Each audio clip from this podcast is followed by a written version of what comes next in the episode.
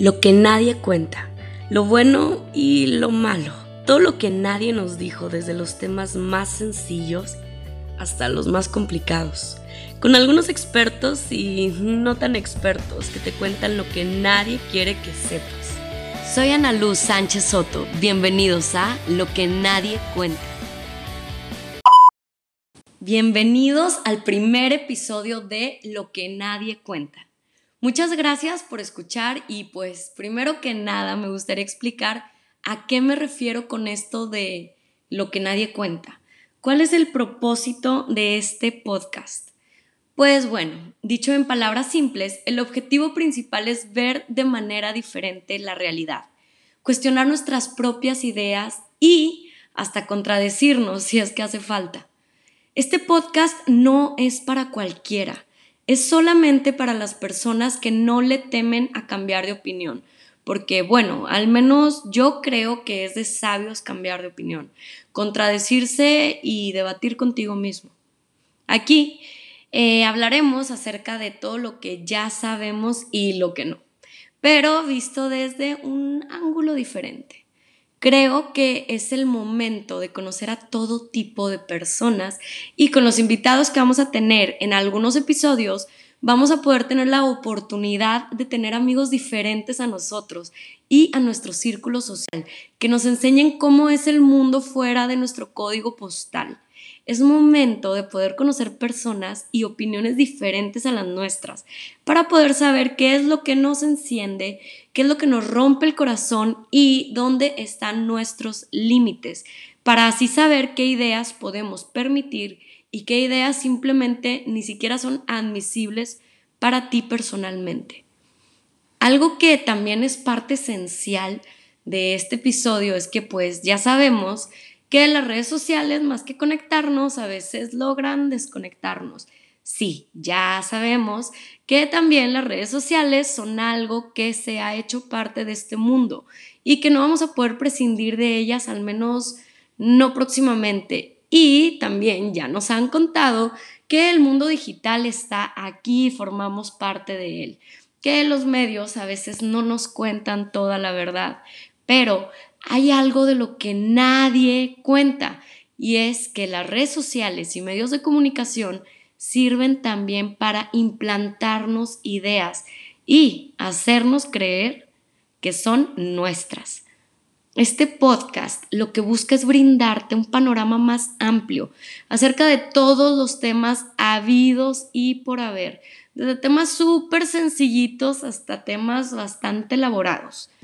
Y el punto de este podcast no es hacer cambiar tu opinión a la mía o a la de los invitados que vayan a estar aquí presentes. Simplemente es brindarte las herramientas para que tú puedas ir creando tu propia opinión y que al voltear hacia atrás y al estar ofreciéndola en alguna reunión o alguna plática con amigos o amigas,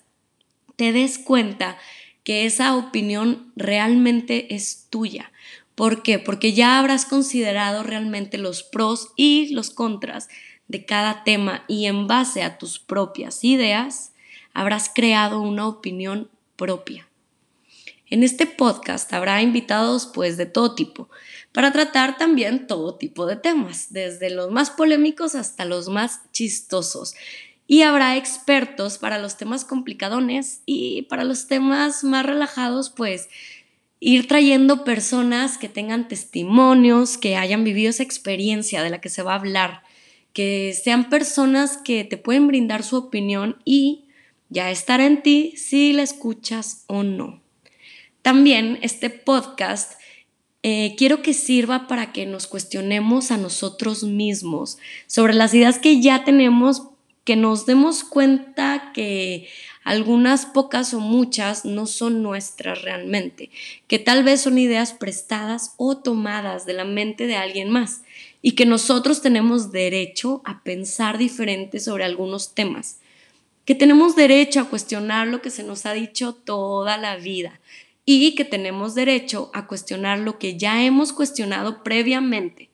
que tenemos derecho a contradecirnos a nosotros mismos, a cambiar de opinión, que es parte de la vida, que es parte de las grandes mentes el cambiar de opinión y sobre todo al menos personalmente lo creo, que es parte de crecer. De hecho, hay una frase anónima que anduvo rondando en redes porque se hizo viral, que decía algo así como que me parecen más interesantes las personas versátiles, esas que escuchan reggaetón y, y música clásica, aquellas personas que se pueden aventar viendo películas de los grandes maestros del cine, pero que también se avientan las de comedias románticas que parecen no tener mucho chiste. Los que ven Game of Thrones, pero también pueden ver Mariposa de Barrio, las personas que disfrutan la piña en la pizza tanto como una clásica de pepperoni. Pues bueno, al fin de cuentas, el punto en sí de este escrito creo que era que no por ser consumidores o no por tener ciertas ideas en específico, significa que somos superiores o más intelectuales que otros,